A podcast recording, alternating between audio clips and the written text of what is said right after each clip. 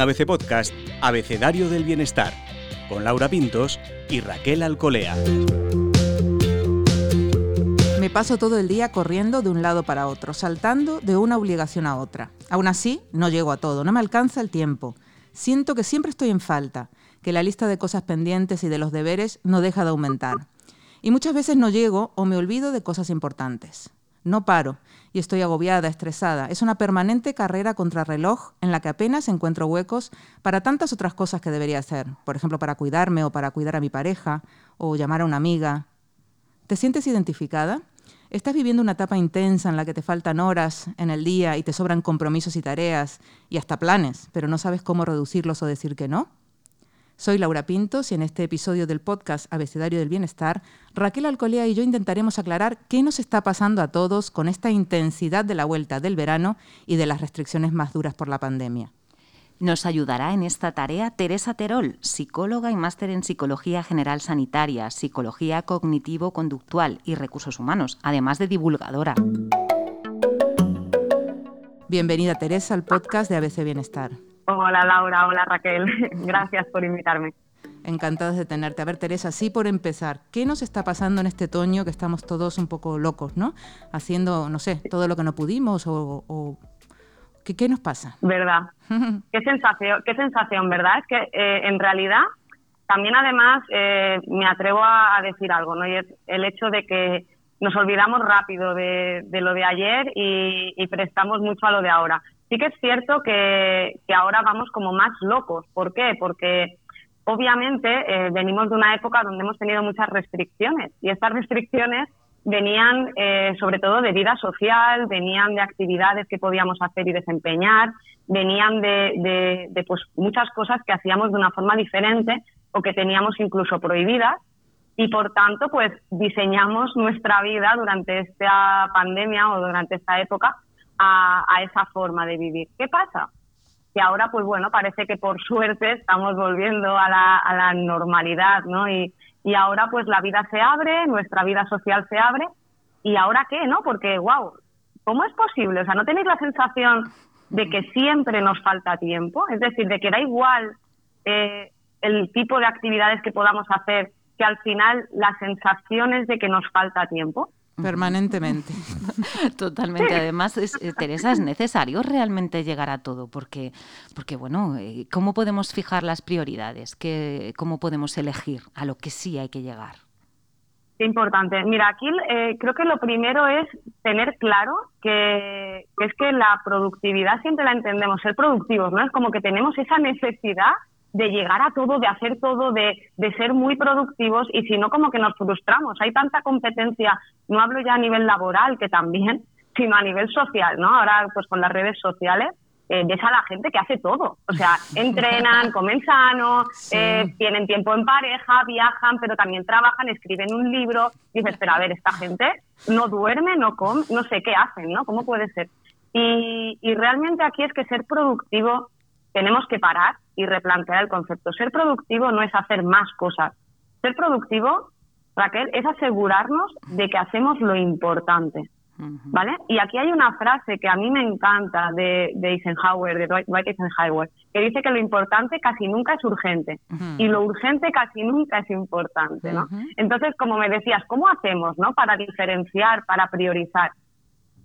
Eh, lo primero, parar quitar el piloto automático que tanto se habla de él, pero hacerlo de verdad, no, solo decir, sí, tengo que, no, tengo que, no, para. Quita el piloto automático, párate y planteate qué cosas son para ti importantes en la vida, qué cosas son para ti fundamentales, eh, cuáles son tus valores, qué te convierten en lo que tú eres. Y realmente tu vida si la miras con, como con, no sé, como en perspectiva, como si no fuera tuya, eh, ¿te refleja? O sea, ¿realmente tu vida es la vida que estás queriendo llevar? ¿Realmente tu vida es un espejo de lo que querrías ser? ¿O se aleja bastante? Porque aquí es donde a lo mejor mm, tenemos que plantearnos. A mí hay una frase, perdóname, que me encanta, yo soy muy de frases, y que dice algo así como que si la historia de tu vida no te gusta, habla seriamente con el autor del libro, ¿no? Y, siento decir que el autor, y claro, aquí mm. siempre alerta spoiler, eres tú, ¿no? O sea, cuidado, que, que eres tú el que escribe ese libro. Entonces, lo primero es topar y reflexiona, pero desde un plano profundo. Es decir, ¿realmente estás haciendo una vida que merece la pena ser vivida? Me ha encantado eso de te representa, ¿no? Eh, conecta con tu esencia, porque tú dices lo importante, lo importante para uno, porque luego viene lo importante para los que te rodean, lo importante, las prioridades de otros. ¿Cómo ponerlas de uno en el foco, en esta luz, ¿no? en el centro. Buenísimo, claro. Eh, siempre, eh, esto es otra de las cosas, ¿no? Pues yo entiendo, yo, yo no soy madre, pero siempre las madres dicen, ¿no? Que lo más importante son mis hijos. O no, para mí la persona más importante es mi pareja. Eh, no, la persona más importante de tu vida debería ser tú. Y desde ahí amar y querer a los demás.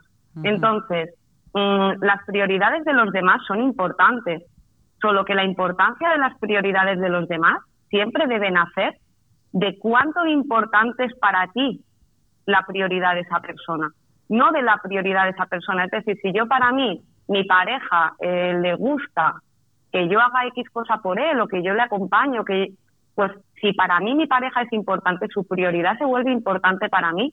Ahora bien, siempre y cuando para mí también pueda convertirlo en una prioridad. Tenemos que entender eso, que somos la persona más importante de nuestra vida. Tenemos que empezar a, eliminar tareas que, no queremos hacer, a desechar tareas, a decir que no.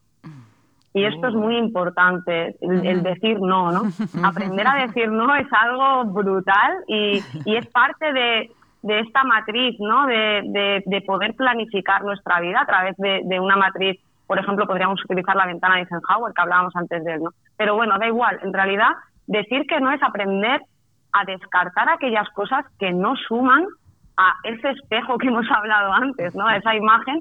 Si hay cosas que no van contigo, pero las estás haciendo porque te sientes obligado, porque, bueno, pues a lo mejor no puedes dejarlas de hacer de un día para otro, pero mira a ver cómo empiezas a alejarlas de tu vida, cómo empiezas a apartarlas de tu vida. Y luego hay otras muchas que a lo mejor pues simplemente las puedes delegar. Es decir, hay, ya sea en, en, el trabajo, por ejemplo, hay cosas que a lo mejor nos estamos cargando y simplemente porque las hemos asumido como normales y entramos en lo que hablábamos, ¿no? En esa rutina, en ese piloto automático y yo llego y me encargo de esto y es como ya, pero sobre todo en puestos de responsabilidad, pero ¿por qué no lo puede hacer otra persona por ti o porque ya no, pero siempre sale ese miedo, ¿no? Ya, pero es que yo ya sé cómo hacerlo, ¿no? Es que al final prefiero hacerlo yo que yo lo hago bien. Eso con ya sea en el trabajo o una persona en el hogar con una tarea del hogar que dice, mira, es que ya antes de tener que explicarle todo y tener que hacerlo todo, prefiero hacerlo yo. O, y así con tantas cosas, delegar y decir que no, son dos habilidades que deberíamos entrenar para liberarnos de millones de cosas que no van nosotros. Te vamos a poner en, un brete, como se dice, Teresa. A ver, una mini técnica para, aprender a decir que no, porque a mí, a mí eso reconozco que me cuesta un montón. ¿eh? Soy de, voy echando a las espaldas, voy cargando y digo, venga, tiro para adelante. Pero bueno, ¿cómo, ¿cómo se dice que no? Porque, oye, también lo que quieres es, eh, pues eso, no hacer daño, digamos, o, o no fastidiar a nadie, o no cargar a nadie, ¿no? ¿Cómo se hace? Guau, qué, qué, bueno, porque ya no es. Yo creo que, mira, Laura, si yo te digo, dino, tú dirías no, ¿no? Es decir, ¿cómo, digo que no? Diciéndolo. Diciendo que no. el, el, el, problema de decir que no, la gente dice, es que yo no sé decir no. Yo digo, no, sí que sabes, mira, dilo. o sea, sí, que sabemos decir no.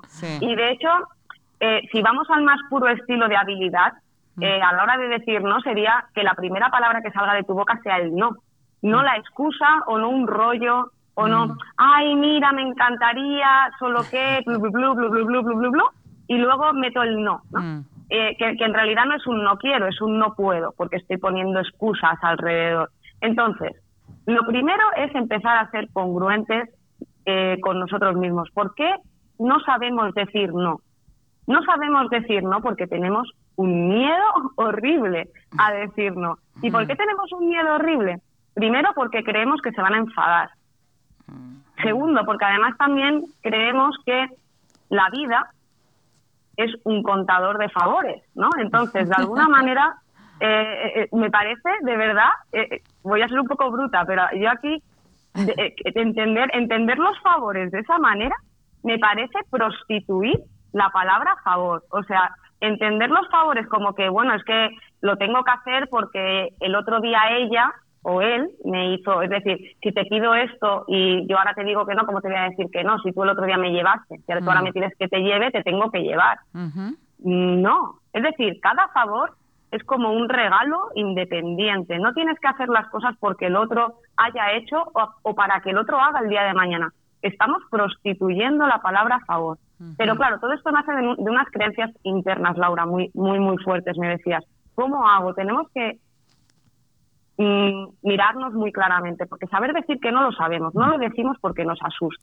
Entonces, cuando creas que lo estás haciendo porque la otra persona se puede enfadar, sinceramente, ¿cuántas veces te han puesto excusas que tú sabes que es una excusa? Perfectamente. Que sabes que te está diciendo no quiero, aunque te diga no puedo. Yo creo que en millones, es decir, somos muy hábiles cazando a alguien que nos miente. Entonces, dejemos de poner excusas creyendo que el otro con esa excusa no se enfada. En realidad, somos mucho más hábiles cazando excusas. Entonces, entendamos que tenemos derecho a decir que no. Que la primera palabra sea no y prescindamos de las excusas. Entendamos que tenemos derecho y que además eso fortalece la relación porque el otro nos va a pedir con más transparencia. Muchas veces no pedimos favores a alguien porque nos sabe mal ponerle en compromiso. ¿Y por qué no sabe mal ponerle en compromiso? Otra absurdez. Porque como la gente no sabe decir que no. claro, pero si yo contigo sé que si te pido algo y de verdad no te va bien, me dices que no, mm. me siento en paz contigo para poder pedirte y tener una relación sana contigo. Eso está muy bien, Teresa. La verdad es que ese miedo a, que se enfaden, ¿no? También. ¿Y cómo, saber mm, cuál es el límite entre estar tener muchos intereses, estar ocupado, tener aficiones, tener actividades y estar desbordado o querer abarcar demasiado? ¿En qué punto nos damos cuenta de que nos hemos pasado? En la comodidad emocional. Mira, eh, tenemos que acostarnos cada día con una sensación de haber, hacer que cada día sea una vida. Entonces, si tú, pero no una vida porque que he hecho todo lo que podía hacer en mi vida hoy, no me refiero a eso.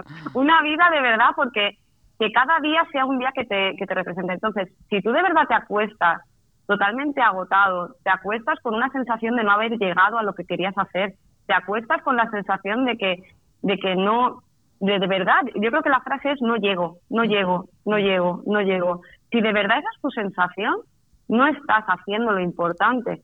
Lo más importante cada día es asegurarte de que lo más importante sea lo más importante. Entonces, la clave aquí, Laura, es prioriza y planifica y sigue el plan.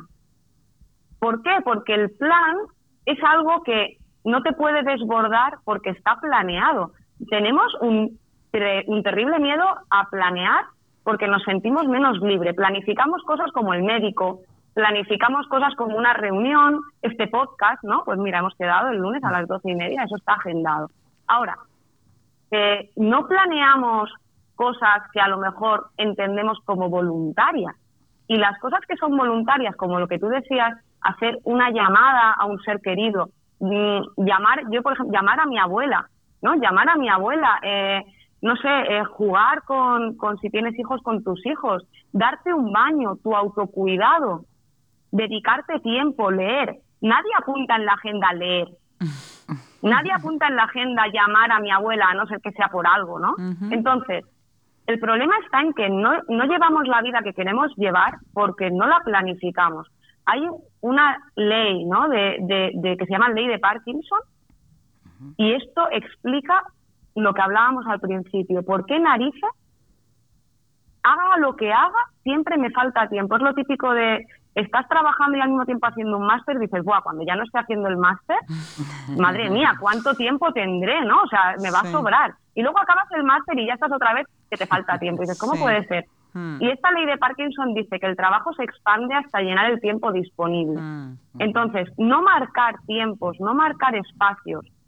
Al final lo que ocurre es que no te queda espacio para lo no planificado y lo no planificado suele ser aquellas cosas en realidad las importantes. Lo importante no es el médico, lo importante no es una reunión, lo importante es una llamada a un ser querido, lo importante es tu autocuidado, lo importante es lo voluntario. Qué bueno. ¿Y cómo, cómo se organiza uno cuando es, pues eso, poco metódico, que no te gustan los planes, las rutinas, los apuntar, ¿no? Pues tenemos que hacerlo entonces, ¿no? Los que seamos así un poco, yo lo voy viendo, lo voy viendo.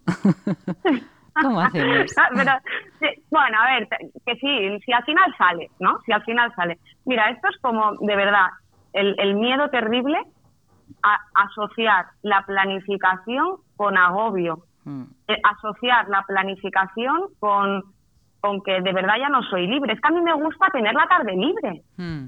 Es que a mí me gusta tener tiempo libre, tiempo libre, mm. ¿no? Entonces, claro, el problema de entender el tiempo libre como un tiempo vacío que se irá llenando es que se llena con cosas que no eliges. Y dices, no, sí las elijo.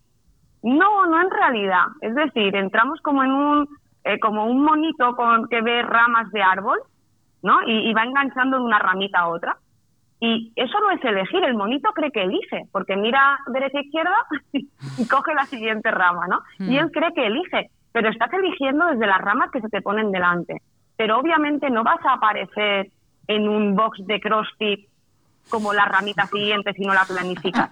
No va, es decir, no, va a pasar. Probablemente no, va a pasar. Eh, va a aparecer Netflix o va a aparecer eh, Insta, scrollear en Instagram o va a aparecer algo que en realidad no es importante o no te acerca a lo que quieres. Entonces, no tengamos, perdamos el miedo.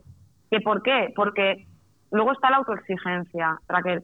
Cuando tú ves esa agenda y no lo has hecho todo, ah, Dios mío, mm. no, es que no, soy un desastre, es que ni, ni, ni, con todo el esfuerzo que estoy haciendo para hacerlo todo, lo consigo hacer todo. Para. Mejor hecho que perfecto. Has planificado 15 cosas. ¿Has hecho 8? Habrás hecho probablemente más de importante que si no hubieras planificado. Teresa, uy, tenemos tanto para apuntar de todo esto que estamos hablando y para aplicarnos. Has mencionado un poco al, demonio, has mencionado el scroll de redes, especialmente de Instagram o de otras redes en las que estés, el móvil. Em, ¿Cómo gestionamos el tiempo? ¿Cómo planificamos con este, con este, este aparato ¿no? que, nos, que nos absorbe tanto, que nos, pero que nos parece tan natural pasar ahí sin darnos cuenta media hora o una hora? Totalmente. Tenemos que esta es parte de, la última parte del proceso, ¿no? Es decir, primero aceptas lo que es importante para ti y lo planificas, pero luego, claro, luego aparecen los distractores, luego aparece, eh, no, es que yo había dicho que en este ratito iba a hacer esto, pero joder, es que no sé qué ha pasado, he cogido, de verdad que yo iba a mirar simplemente una cosa en el móvil de no sé qué, pero ya he visto una notificación de tal, me he metido y una hora después, ¿no? como, ¿qué ha pasado? Como que el tiempo se nos ha ido ahí. Mm. Mira, aquí mm, tenemos que ser muy, muy conscientes de los distractores. Cuando queremos hacer una tarea importante, hay millones de técnicas, millones, millones de técnicas. Por ejemplo, la técnica Pomodoro, es, no sé si la conocéis, pero es una técnica muy útil y simplemente marcar espacios de tiempo libres de distracciones cuando queremos hacer una tarea y se marcan nos creemos que nuestra, nuestro cerebro puede estar concentrado dos horas. No es verdad. Tu cerebro, más allá de 20, 25 minutos de una actividad de concentración intensa, mm, no va a aguantar. Entonces, ¿para qué forzarle a dos horas que en realidad luego no lo son, no? Entonces, marca tiempos de 20 minutos, 25 minutos, donde de verdad pongas el móvil en silencio, incluso si te puede la mano, déjalo en otra habitación o ponlo en silencio, bloquea todo, di a tus, a, yo qué sé, si estás en una empresa, por favor, no me molestéis en 20 minutos, ponte unos cascos que te aíslen lo que necesites, pero busca esos 20 minutos y después de eso márcate 5 minutos, 10 minutos, pero con un cronómetro, de verdad, en el móvil o mirando tiempos para distracción. Planifica la distracción y dices, ¿cómo? Sí, planifica la distracción. Y también con redes sociales se le demoniza. Si las redes sociales vale, es que el problema es el mal uso de las redes sociales, pero las redes sociales tienen mucho de bueno. El problema es cuando lo hacemos sin conciencia. Si tú dices, venga, voy a dedicar después de cenar todos los días media horita, o yo qué sé, o antes de cenar o eh, después del café, voy a dedicar media horita a, ver publicaciones, a contestar, a, a lo que quiera hacer. Planifícalo y lo disfrutas y no te quita de esas otras cosas. Es decir, ya sea en medio de una tarea, programar esas distracciones o esos momentos de placer que dices, si no, ¿qué pasa? Te pones a estudiar o te pones a hacer un artículo y todo el rato, ay, tengo sed, ay, tengo hambre, ay, voy al baño, ay, no sé qué. Es como, al final, planifícalo. Es decir, di, mira, si yo sé que en 10 minutos, si ya no debe quedar más, si llevo, son 20 y llevo 10, en 5 minutos voy al baño. O sea, lo que tenga que hacer lo haré en 5 minutos y tu foco lo vuelves a poner. Es más eso. Hay dos palabras que escuchamos a menudo a, todo el mundo, ¿no? Familia, amigos, compañeros. Estrés y ansiedad. Eh, ¿Cómo podemos distinguirlas? ¿no? ¿Cómo, ¿Cómo, podemos realmente decir? Porque lo decimos así muy gratuitamente, ¿eh? Uy, estoy muy estresada, tengo mucha ansiedad, pero realmente, ¿cómo lo podemos identificar? Los síntomas, las diferencias entre cada una. Mira, realmente el, el estrés es, es, un sistema, es como un programa que tenemos, como yo que sé, una lavadora que tiene programas, pues nosotros tenemos un programa que es la ansiedad. Si es que tanto el estrés como la ansiedad, porque a veces se, piensa, ¿no? El estrés es eh, menos negativo, más positivo, la ansiedad es negativa. La ansiedad siempre se entiende como negativa. La ansiedad es positiva. Sin ansiedad estaríamos muertos hace muchísimos años. La ansiedad es un programa de supervivencia. Ahora, ¿qué pasa?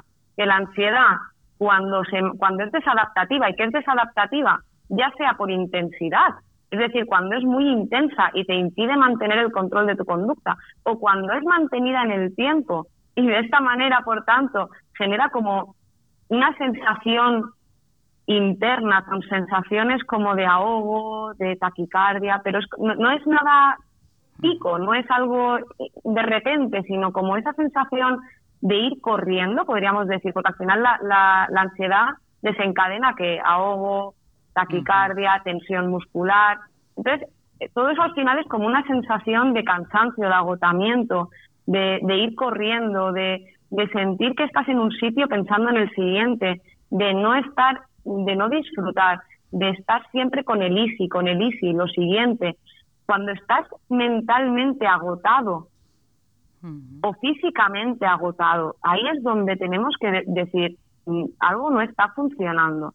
La ansiedad es buena, la ansiedad es eso que nos da el impulso para hacer las cosas con toda la energía del mundo. El problema es cuando la, utilizamos mal y vivimos estresados, pero estresados porque es la sensación de estar aquí y no estar. Estar en otro lugar. Tenemos un poco la sensación de que también está bien visto estar como eh, muy ocupado, ¿no? Y un poco estresado. Parar en tiempo libre o tener una actitud más serena y, tiempos en los que aparentemente no se hace nada está peor visto socialmente. ¿Lo ves así? Hmm. Total, y no se, y no se respeta, ¿eh? O sea, no se respeta el, el que tú me digas, oye, eh, imagínate, ¿no? Eh, Tere, ¿podemos grabar mañana? ¿No? Y, y yo qué sé, y que, y que te contesten, no, pues es que mañana me lo iba a tomar para descansar. Y es como, joder, pues si te lo vas a tomar para descansar, puedes, ¿no? Es decir, es que si te lo vas a tomar para descansar o te lo ibas a tomar para irte a la mm. playa, sí que puedes. Y es como, no, no puedo. Mm. Es decir, el autocuidado tenemos que convertirlo en obligatorio y tenemos que convertirlo en una medicina. Tenemos que convertirlo en la pastilla diaria que nos va a prevenir de tanto daño que nos estamos provocando. El autocuidado tiene que ser una tarea. El descanso, pero el descanso no descanso, insisto, tiempo libre, no, no tiempo libre, tiempo libre de calidad. Simplemente que digas, mira, eh, a veces podemos hacer, no sé si conocéis la palabra nesting. Sí. ¿Vale? estar en casa, ¿no, Agustito? No hacer nada. Claro, exacto. El, sí, y es muy positivo. De vez en cuando hacer nesting que es permitirte fluir en el tiempo sin obligatoriedad de nada. Em, empiezo a leer un libro y me aburro y paro y me pongo a cocinar y el bizcocho a media, pues da igual. Es decir, fluir un poco en ese espacio-tiempo está genial y de vez en cuando hay que permitírselo también. Solo que, que tu tiempo libre lo gestiones desde el... No, planifica tiempo de calidad de autocuidado. Di, mira, me voy a ir hoy a ver amanecer o me voy a ir a pasear o me voy a ir a quedar con una amiga a tomarme un café voy a quedar, ya, pero es que no sé a qué hora terminaré de trabajar, pues planifica. Es decir, necesitamos esos cafés con amigas, necesitamos esos ratitos de, de pareja simplemente o de, de compañía, necesitamos ratitos a solas para simplemente pasear, conectar, entrenar, alimentarnos saludable. Mira, hay algo que no hemos hablado y me parece brutal y es para poder hacer todo esto bien, cuida tu energía. Somos energía. Cuida tu energía. Cuando nos falta el tiempo, ¿qué es lo primero que dejamos de hacer? Quitamos horas de sueño. Cuidarnos, sí. Mm. Comemos mal, porque como no tengo tiempo para cocinar, como mal, duermo menos. No hago ejercicio, ¿no? No hago ejercicio, exacto, ¿vale? Rápidamente entregamos nuestro cuidado, ¿no? lo sacrificamos. Sacrificamos lo más importante, que es nuestra energía. O sea, somos energía y la energía como un móvil, ¿vale? De verdad, literal, como un móvil. Si tú vas sin batería, no pretendas llamar, más allá de la emergencia, literalmente también. Entonces, em, de verdad que cuidemos nuestra energía. Cuanto más estrés llevemos, más te tiene que preocupar tener energía de calidad, comer bien, comer alimentos que te nutran, que te aporten energía de calidad, dormir horas de sueño mínimas, mínimo entre 7 y 9 horas diarias para tener, ya, y entonces que no me da tiempo a todo, pues delega, pues desecha, mm. pues cambia tu rutina, no puedes quitártelo de sueño, no puedes quitártelo de alimentarte bien. Mira a ver qué cosa, no es que tengamos poco tiempo, es que perdemos mucho. Mm. Mira a ver qué te sobra. Qué mm. frase lapidaria. Bueno, con esto nos quedamos. De, todo esto, Raquel, ¿cómo resumiríamos todo lo que nos ha contado Teresa, además de una manera muy, muy práctica y muy clara? Sí, tengo, tengo una cantidad de notas aquí, Teresa, a ver. si puedo resumir todo lo que nos has contado. Porque, bueno, venimos de una etapa con muchas restricciones, muchas prohibiciones, estamos como locos, ¿no? y nos hemos dado cuenta que no llegamos a todo. Entonces, ¿qué nos dice Teresa? Ser productivo no es hacer más cosas, sino asegurarse de que hacemos lo importante. Así que nos invita a que quitemos el piloto automático, a que conectemos con nuestra esencia, con nosotros, que a, que aprendamos a decir que no, que, que descartemos esas cosas que no suman. Y para decir que no, pues no hay que pensar en eso del contador de favores y ni poner excusas y hay que buscar siempre la comodidad emocional. Así que atención, prioriza, planifica, porque ¿sabes qué? Que no llevas la vida que quieres llevar porque no planificas. Planifica todo, planifica hasta el ocio, olvídate de los distractores, eh, practica siempre, siempre el autocuidado y cuida tu energía. Recárgate como un móvil, ha dicho Teresa. Me ha parecido fantástico. Muchísimas gracias. Vaya, resumen, vaya, Madre mía, mira que lo podría haber dicho yo, lo has dicho mejor que yo y más rápido. Lo dices muy bien, Teresa. Teresa Terol, muchísimas gracias. Nada, vosotras, muchas gracias. Feliz día. Igualmente y hasta la próxima, bienestarios.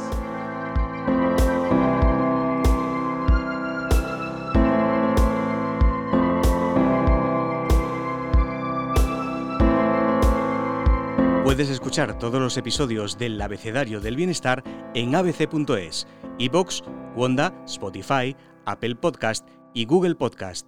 Y no te olvides de seguirnos en las redes sociales. ABC-Bienestar.